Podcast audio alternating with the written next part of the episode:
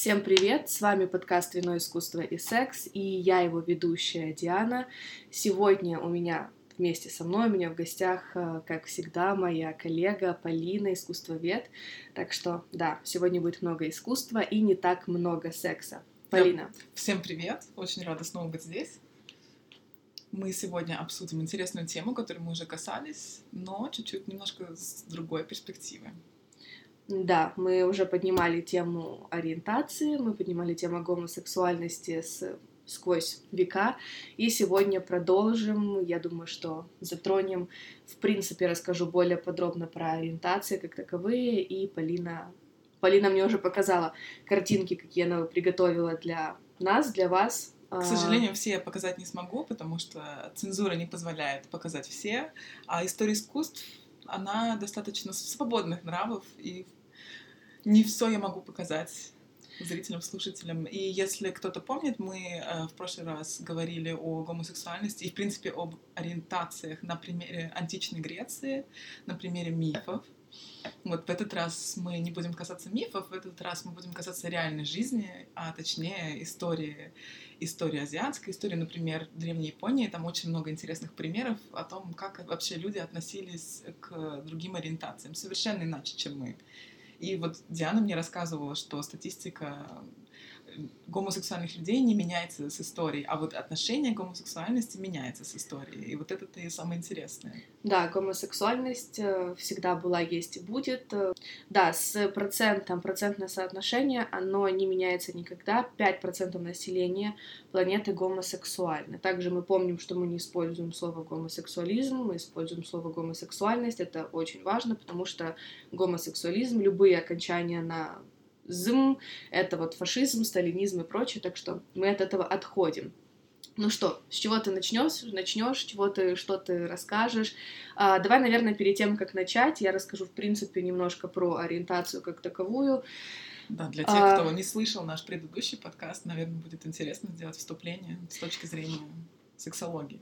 Да, здесь еще важно понимать, что начать, когда мы говорим о ориентации, нужно начать с понятия сексуальности в принципе как таковое, что это такое, потому что сексуальность в нашем понимании, да, это вот сексуальная женщина, это шпильки, чулочки, красные губы, на самом деле нет, это о, секс, это о сексапильности, а сексуальность — это врожденный такой момент, это наша есть широкое и узкое понятие. В узком смысле это возможность переживать сексуальные ощущения, а в, сексуа... в...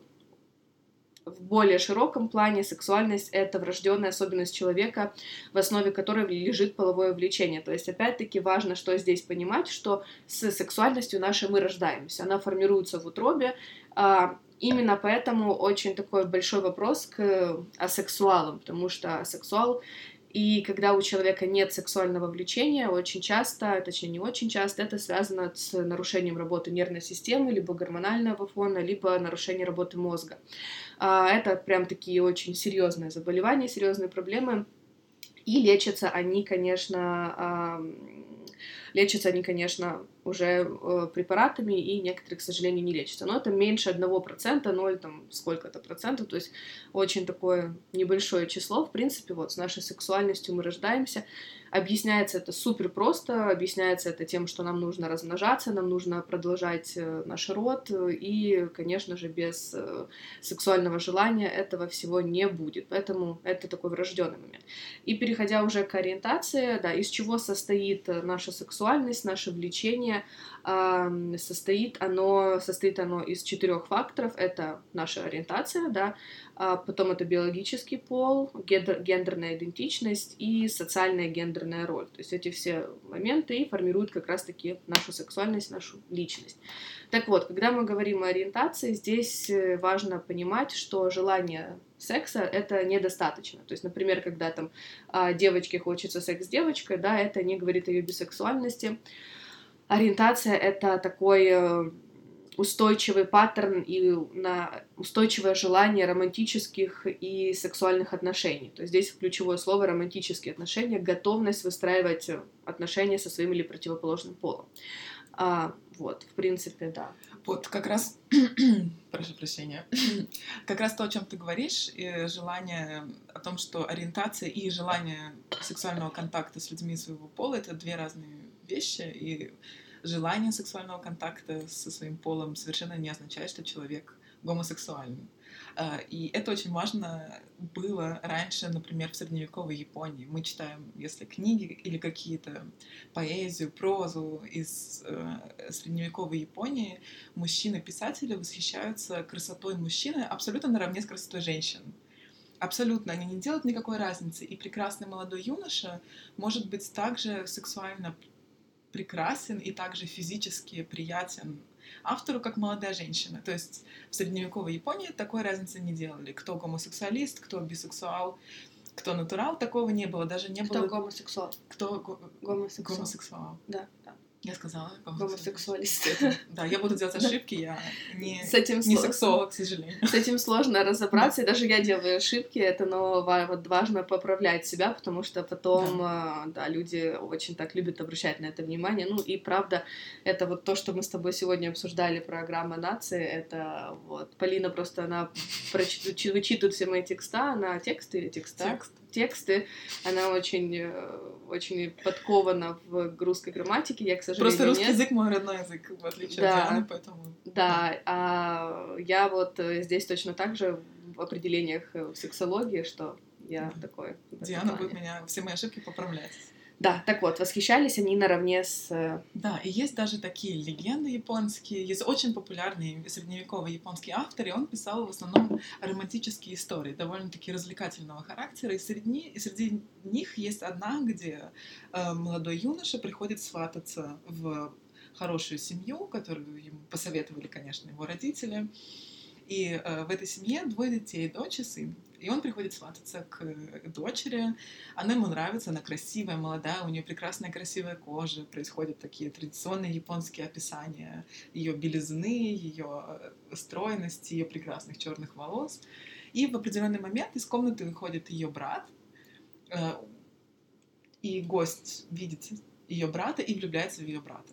м, То есть э, совершенно не было предыстории о том, что он гомосексуалист, э, о том, что он гомосексуал, о том, что у него были какие-то отношения с мужчинами. Вообще нет, просто он подвержен моменту, подвержен влиянию момента, он видит этого прекрасного юношу и влюбляется в него сильнее, чем он влюбляется в эту девушку, и в результате у них завязывается невероятный роман. мгм. И так как это было совершенно приемлемо, свадьба была просто отложена до того момента, как они насладятся друг другом. наиграются, наиграются во всю эту историю.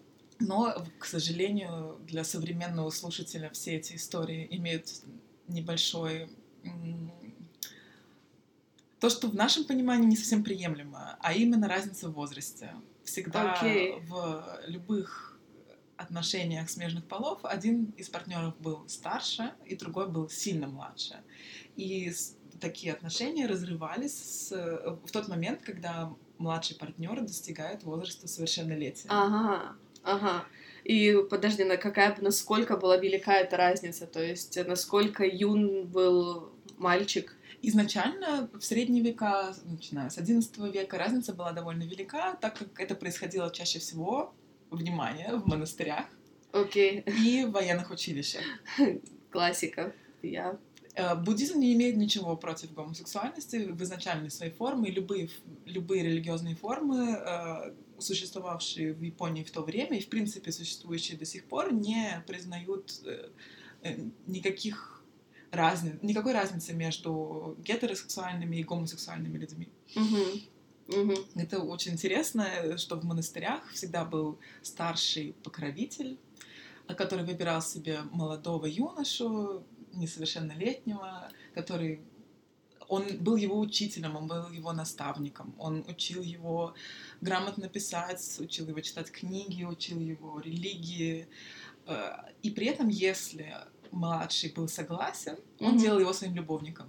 Но там было, мне кажется, сложно не согласиться. Это вот такой вот... а, Да, это сложный момент, но при этом э, они обещали хранить друг друга верность. Мгм. То есть он, у них была, было партнерство мгм. на несколько лет, было партнерство. Поэтому если я думаю, что все-таки если э, кто-то из них не хотел вступать в половую связь, я думаю, было легко набрать других учеников.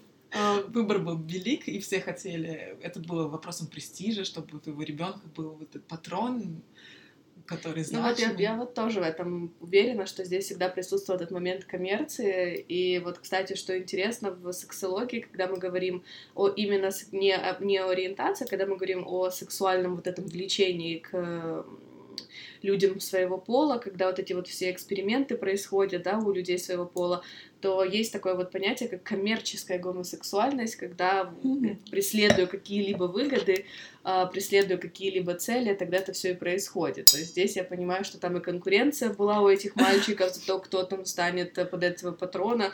Ну и патрон там очень часто, так думаю, что через э, свою постель пропускал ни одного маленького мальчика, кто пройдет э, конкурс на на то, чтобы быть его. Да. Да, мы с тобой говорили о отношении к гомосексуальности в средневековой Японии, которое кардинально отличалось от нашего отношения к гомосексуальности, если для нас это такая культура, которая существует обособленно, то есть есть вот геи, у них есть гей-парады, их музыка, их культура в средневековой Японии и вообще, в принципе, в средневековой всей Азии такого не было. Они совершенно не выделялись как отдельная группа. Это была просто практика который склонен каждый человек, и каждый человек, в принципе, проходил через это и пробовал себя, особенно мужчины, они пробовали себя в гомосексуальных отношениях, в э, любви, в сексе с людьми смежного пола, и кто хотел, тот продолжал, не было никаких запретов на то, чтобы заниматься этим в будущем. В общем, это была такая часть, часть повседневной жизни, совсем не так, как у нас сейчас. Я думаю, что и здесь у нас сейчас это тоже является достаточно такой частью повседневной жизни. Ну, Просто а, об этом мало кто говорит, и это принято скрывать, особенно там учитывая, да, эту всю стигму того запрета на то, что там быть геем это постыдно, ужасно, и, но здесь присутствует очень интересный момент эм, в сексологии э, есть такое понятие подавленная гомосексуальность. Суть в том, что с ориентацией мы рождаемся, и она, ну, фактически она неизменна. И когда человек рождается, ну вот он родился гомосексуалом, да, он всю жизнь живет в обществе, которое супер радикально относится к геям, а, тогда он будет себе это подавлять, и очень часто, конечно, вся эта подавленность, она выливается вот в этот момент агрессии на геев, что фу, геи, да их вообще, да пидорасы, их там надо там бить, убивать, и все. Очень часто это как раз вот такой подавленной гомосексуальности. Так вот, природу не обманешь, это все выливается в алкоголизацию, это все выливается в агрессию, депрессию, это все выливается в проблемы с потенцией и т.д. и т.п. И вот в сексологии, на самом деле, когда приходит мужчина, особенно вот с проблемой потенции, а, очень нужно глубоко копаться и искать э, то, что нет ли там как раз-таки этой скрытой подавленной гомосексуальности. Поэтому у нас это тоже так. И при этом э, в современном мире гомосексуальность ассоциируется с чем-то совершенно немужественным, да? То да. есть, если ты гей, то это значит, что ты не настоящий мужчина. И здесь опять очень резкая параллель с тем, как об этом думали в Японии, и не только средневековой Японии, а вплоть до 18 века. Э, самураи практиковали гомосексуальный секс. И точно так же, как в монастырях, но если в монастырях это были какие-то старшие люди, старшего возраста, можно видеть в этом какое-то насилие, можно видеть негативную окраску какую-то во всем этом, то самураи э, брали э, старшие самураи брали себе на воспитание младших, и все происходило по взаимному согласию, у них была маленькая разница в возрасте, э, но роль культурная роль старшего патрона и роль младшего юноши соблюдалась и даже внешне пытались себя, патроны пытались себя состарить, как будто они взрослее, как будто они мудрее. Mm-hmm. И юноши пытались выглядеть как можно более молодыми, как можно более белоснежными, без морщин. Такая идеальная вот этот стандарт японской красоты, который прослеживается до сих пор. А усики вот эти старые отращивали, знаете, эти усики вот этих у старых э, мудрецов японских, такие длинные-длинные, тут не висят они. Это как раз было очень большим э, символом мужской силы, да, и mm-hmm. те юноши, которые исполняли пассивную роль, они обязательно брились. У них были совершенно бритые лица, mm-hmm. волосы не допускались на лице, наверное, так же, как у женщины сейчас в наше время не допускаются волосы на лице. У нас это ассоциируется с чем-то нездоровым. Тогда это было, что молодой юноша, он не должен иметь ни усов, ни бороды, это неприлично и некрасиво.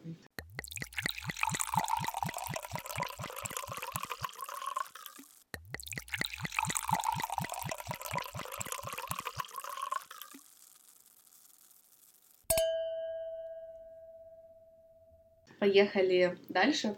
Да, и вот я говорила о том, что, что такое мужественность, мускулинность и что такое гомосексуальность, не было совершенно никакого различия в этом. И даже шутили э, японцы о том, что первые три поколения богов в Японии все мужчины. Там не было ни одной женщины. Мгм. И писатели, в том числе современные писатели, до сих пор эм, шутят над этим, что наверняка все первые три поколения, они наслаждались мужской любовью друг с другом, потому что, видимо, они как-то справились с этим и смогли продолжить род богов без пр- присутствия какого-либо женщин. А, кстати, здесь хотела бы немножко вот отклониться, пока не забуду. Безумно интересная история про Николу Тесла а, и про развитие вот феминизма, да, с развитием суфражисток. Э, Оказывается, что Никола Тесла, он очень активно поддерживал феминисток, на тот момент суфражисток, и он предположил, сделал такую, в принципе, теорию, что а, женщины ближайшем будущем своем, вот все мы помним, что у Николы Тесла были какие-то вот эти знания, да, и возможности предсказывать что-то. Он сказал, что в каком-то будущем женщины выйдут на такой уровень развития, поскольку у них мозг работает более активно, чем у мужчин, они смогут а, полностью вот э, полностью избавиться и, скажем так, сделать вот мужчин абсолютно ненужными, только для размножения оставить несколько мужчин, и то в Да, каком-то в слышала дальнейшем будущем э, мужчин не будет в принципе, что женщины так не позволят этому а, всему, но я сомневаюсь, конечно, думаю, что как раз это предсказание его не сбудется, потому что все-таки есть понятие ориентации, да, у нас это опять-таки заложено, а, любить мужчин. И да, и сейчас слышала очень интересную шутку какой-то лесбиянки, что они говорят, что когда когда мужчина говорит, что он бисексуален, предполагается, что он не бисексуален, а он гей. А когда женщина говорит, что она би- бисексуальна, то просто она гетера, но что-то себе но придумала. То есть э, получается, что в любом случае все хотят э, заняться любовью с мужчиной. Ну, я не хочу уже употреблять слово фак, но да, то есть в любом случае все крутится вокруг секса с мужчиной. Так что интересно. Но здесь это смотри, то, что ты рассказываешь про, про древнюю Японию, тут это все очень откликается с... Ты про средневековую Японию, прости, очень отли- отвлекается с Древней Грецией.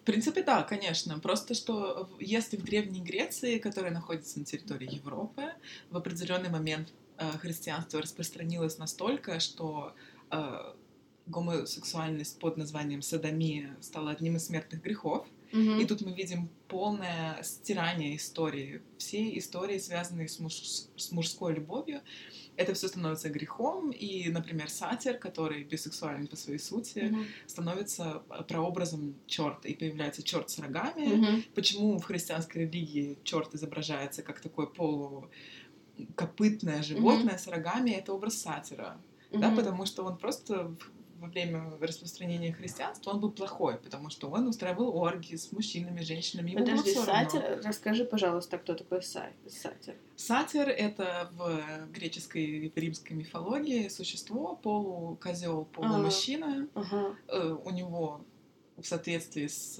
оригинальной греческой мифологией очень большой фалос.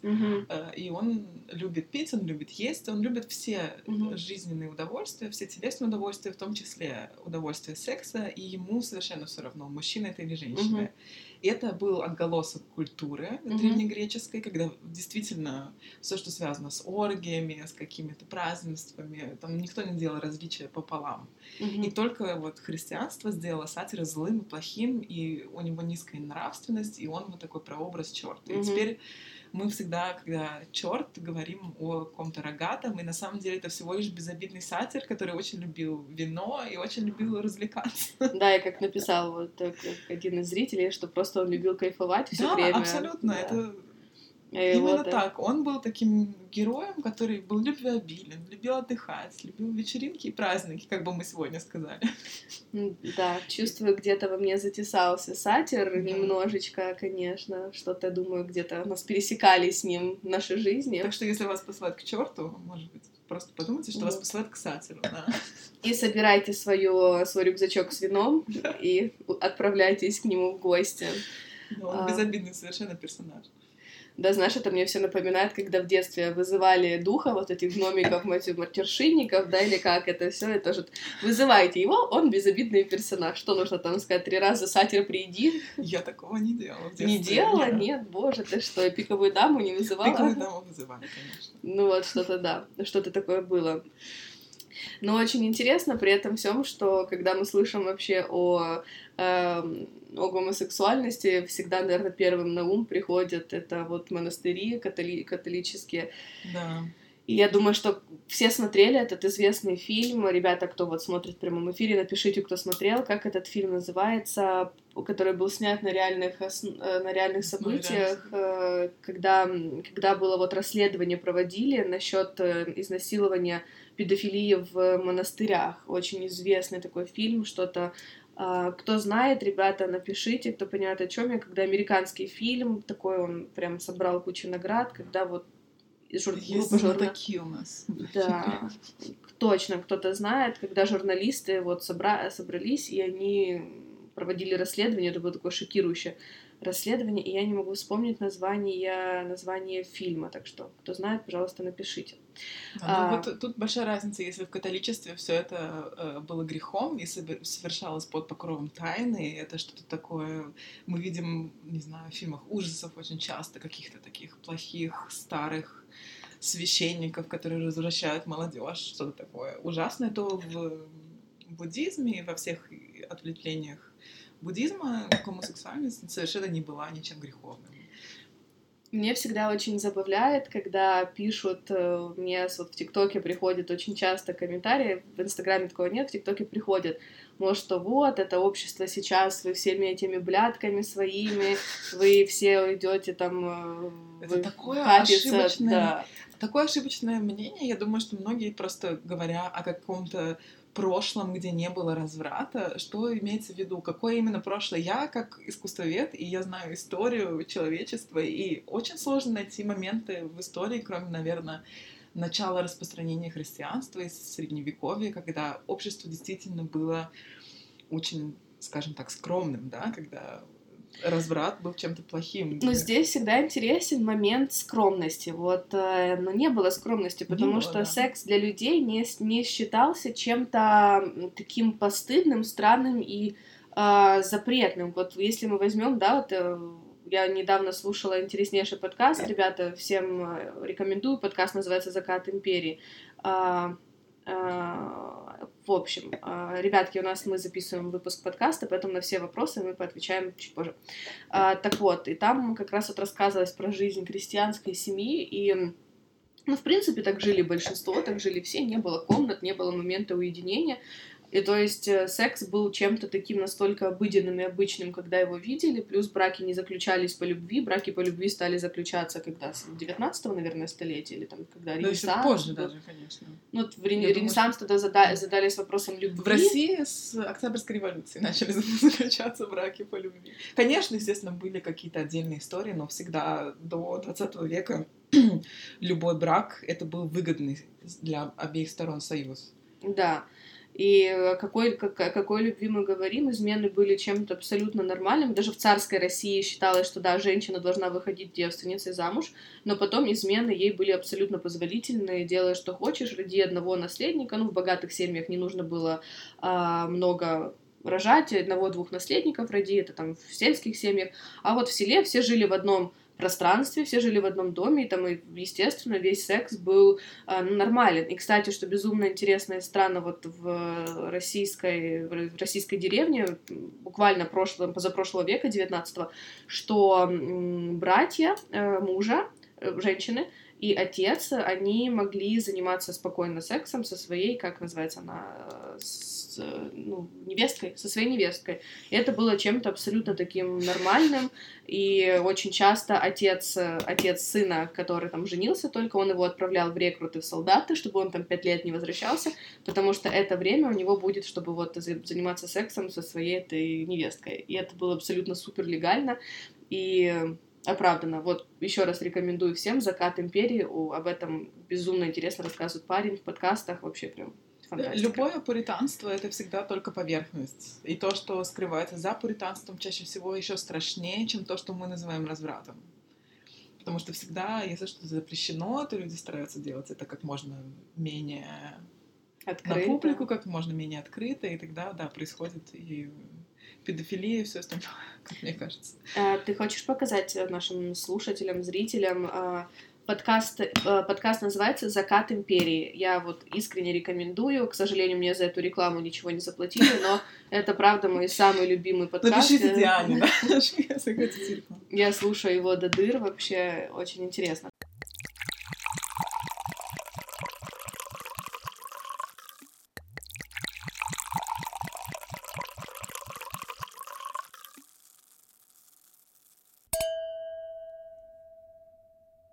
Так вот, вернемся к нашей Японии в средние века. И Мы к... уже пройдем средние века и начнем говорить о 17 веке, то есть это когда средние века закончились.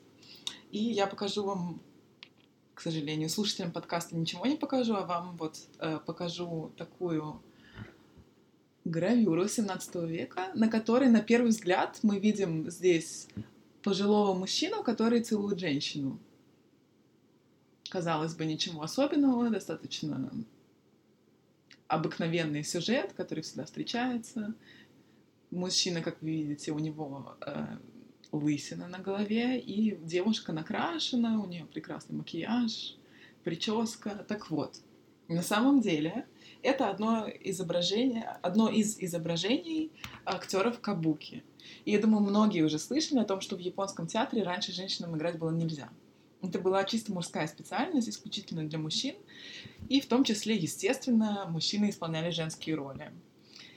И очень часто э, мужчины, исполнявшие женские роли, были, э, имели вторую профессию. Эта профессия была то, что мы сейчас называем проституцией. То есть любой зритель театра Кабуки, неважно, женщина или мужчина, могла, мог или могла после спектакля сказать, что вот мне очень понравился вот этот вот актер, и я бы хотела провести с ним вечер. Провести Ух ты! Да, и, в общем, как приходили, как по каталогу выбирать себе сопровождение на вечер в театре Кабуки. Ух ты, боже, а я играю в театре, и наша режиссер, она просто одержима театром Кабуки, и мы всегда делаем Расскажи упражнения, упражнения из театра Кабуки, там посылаем лучи, там делаем вот это контакт, они же там играли, у них не было слов, они играли глазами, да. они это все нее там ртом, и она нам постоянно заставляет делать эти упражнения, у нас театр Кабуки, это прям очень забавно. И на самом деле в театре Кабуки большинство мужчин были на полставки, скажем так, проститутками или проститутами. Я не знаю, как... Ух ты, блин, никогда не знала, это очень интересно. Вот представь себе, да. И это было совершенно нормально, и, естественно, часть этих людей была вынуждена заниматься этим. Это были дети из э, бедных семей, которых продали, например, в театр Кабуки, которые там воспитывались с детского возраста и были проститутками для всех. И в том числе это были просто взрослые мужчины, которые хотели таким образом заработать, в этом не было ничего постыдного. Но здесь еще очень тоже важно понимать, что э, тоже, кстати, вот до 20 века э, не было принято любить детей. Э, никто не любил детей. Это связано с детской смертностью, конечно. Да, да, то есть на самом деле у нас даже э, генетически не заложена вот эта материнская любовь, это такой вот э, маркетинговый ход немножко, э, что мать должна любить ребенка, на самом деле нет, и что здесь самое интересное э, то, что а, на генетическом, на генетическом уровне у ребенка заложена любовь к родителям, а, у, не а не наоборот, потому что иначе ребенок просто не выживет без родителей. Если там вот слон, там вы видели, слоник держится за этот хвостик, э, пока он идет. А, ребята, вопросы чуть позже. Когда мы закончим, вопросы потом все. Вот этот слоник идет, держится за хвост мамы, а, потому что иначе он просто умрет. Он не прокормится, не выживет и умрет. А у человеческого детеныша еще все печальнее до энного количества лет э, мы не можем себя прокормить. Так вот, до, вот, до 20 века, э, до, кстати, момента, э, первый, кто сказал о любви к детям, был к детям, это был до Второй мировой войны, был очень известный педагог, я, к сожалению, Януш его звали, Януш как-то польским был педагог, он первый, кто сказал, что ребенку нужна забота, ребенку нужна любовь, и ребенка нужно любить, потому что к детям относились как ко взрослым, к ним От, с ними обходились, об, относились к ним как ко взрослым детям, и если вы даже там вот почитаете всю историю воспитания царских детей, то их сразу там брали и на казни, и на войны, и да. на это все, то есть никто там с ними не, не цацкался, не, нян, не нянчился, а, поэтому, поэтому да, так что э, к детям было такое отношение вообще поверхностное, и они занимались и секс видели рано, и слышали его, и могли им заниматься рано, поэтому. Ну что, поехали дальше. У нас есть еще одна очень интересная картинка. Да, я хотела еще одну картинку показать, и есть такой термин, который для нас звучит очень современно — кроссдрессер. Кроссдрессер, да? Mm-hmm. То есть это либо женщина, которая переодевается в мужчину, либо мужчина, который переодевается в женщину. Так вот, в Японии кроссдрессер с, наверное, 15 столетия, если не раньше, это совершенно нормальная профессия, и не только профессия, но и образ жизни. То есть были мужчины, которые любили наряжаться в женскую одежду, краситься как гейша и проводить так свой э, свой обычный день. То есть mm-hmm. это не было их профессией, они за это не получали деньги, они делали это, потому что им это нравилось, они были кроссдрессерами. Ну, здесь на самом деле это тоже такой врожденный момент. Это называется э, трансвеститы, это называется, да, или травести, ну, трансвеститы. Так как, да, так как мы сейчас, мы можем их так назвать. Тогда это было просто явление в обществе, когда молодые мужчины хотели выглядеть как идеал женской красоты, а не как идеал мужской женской, не как, не как идеал мужской красоты. Ну, на самом деле, мне настолько это кайфово слышать, что когда-то это было абсолютной нормой, да. и никто и никому не приходилось там сидеть, объяснять, э, доказывать, рассказывать о том, что же такое норма, а что нет. А, кстати, сейчас еще на секунду перебьюсь. Если этот парень, у меня есть родилась очень смешная шутка, если этот парень, который написал, что ему очень скучно, тогда рекомендую приходить ему на стрим к гадалкам и задать свой вопрос туда. Гадалки в, теле, в ТикТоке это вообще моя любовь просто. Это, это что-то с чем-то. Конкуренты я, твои. Мои конкуренты, так что да, переходите, кому скучно, uh, узнайте свое будущее, которое никому не интересно. Вот так вот. ну что? Я еще хотела добавить то, что все мужчины в Японии вплоть до 19 века, которые вступали в отношения с мужчинами, если при этом они говорили, что им нравятся только мужчины, и они не хотят вступать в половой контакт с женщиной, их называли жена-ненавистники. О, вау! То есть в этом плане их немножко ущемляли. Считалось, что каждый мужчина имеет в себе две э, сущности. Одну сущность мужской любви. И янь. Примерно. И другую сущность женской любви. То есть это были два независимых друг от друга понятия. Если мужчина провел прекрасные годы со своим учеником младшим, mm-hmm. состоя с ним в связи, они не изменяли друг другу, они давали друг другу обет верности, mm-hmm. что у них не будет других мужчин. Mm-hmm. И как только младшему исполнялось исполнялся возраст совершеннолетия, я точно не знаю, это были в разные эпохи разные. Ну да, это это когда-то было с 16 лет, а когда-то было довольно поздно, это уже после 20, позже, чем в наше время. И когда достигал совершеннолетия младший партнер, их отношения заканчивались, к сожалению, даже если им хотелось отношения продолжить, вдвоем они больше быть не могли. И мужчине нужно было искать себе женщину. И если он говорил, что я не хочу, не могу, я хочу остаться с тобой, ему говорили, ты жена-ненавистник. Я надеюсь, у меня есть какие-то несколько девочек э, из фем-движения, которые сейчас вместе со мной ликуют, как круто было раньше. Здесь э, что хотелось мне сказать о том, что японцы не такие любители этого суицида и суици... су суицидальных наклонностей. Мне безумно интересно вот узнать, вот сколько, сколько же там из них делали это да. совместное харакири. Из того, что нельзя быть больше вместе. Да.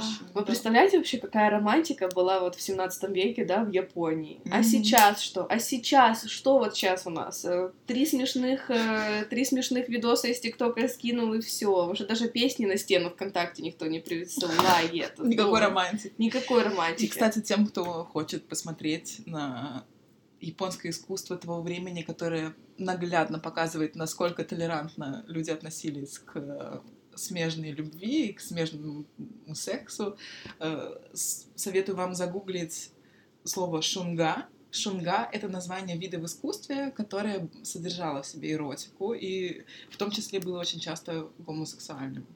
Ну, mm. Так что шунга — это такое хинтае для интеллектуалов. Очень советую.